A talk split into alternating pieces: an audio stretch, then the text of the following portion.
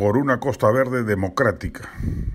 Ahora que las restricciones de aforo de concurrencia a las playas ponen una vez más en evidencia su cortedad para atender la inmensa demanda recreativa de una megalópolis como es Lima, es ocasión de volver a poner en la palestra la urgencia de que se emprenda una gran obra pública que amplíe los espacios playeros a todo el litoral citadino. A la fecha, solo Chorrillos, Barranco y Miraflores tienen playas habilitadas. Apenas un 30% de la costa limeña y chalaca está disponible para que la gente pueda acudir a ellas como grandes espacios públicos de recreación. De los casi 22 kilómetros que tiene entre la herradura y la punta, apenas 6 cuentan con playas de uso público desde San Isidro hasta La Punta en su vertiente sureña, pasando por Magdalena, San Miguel, La Perla y Callao, simplemente es un litoral agreste inutilizable para esparcimiento playero.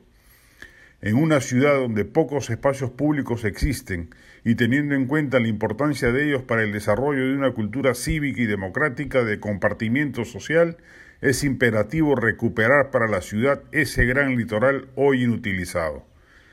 El mayor magnicidio urbano cometido en Lima en las últimas décadas es el que perpetró Susana Villarán al convertir la Costa Verde en una autopista. Destrozó lo que debería haber sido un gran paseo de acceso urbano, peatonal y citadino.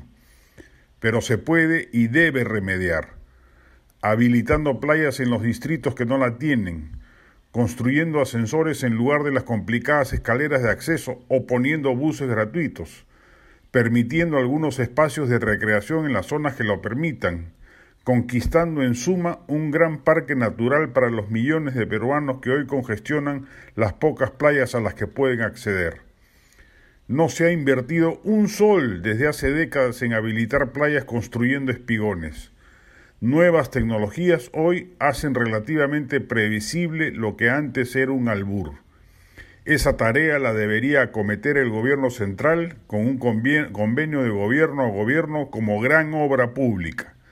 Es de interés primordial, transformaría la vida de la ciudad y convertiría a Lima y Callao en lo que realmente es, una ciudad costera, con el inmenso beneficio cívico que tendría construir un espacio público de disfrute abierto y gratuito para todos.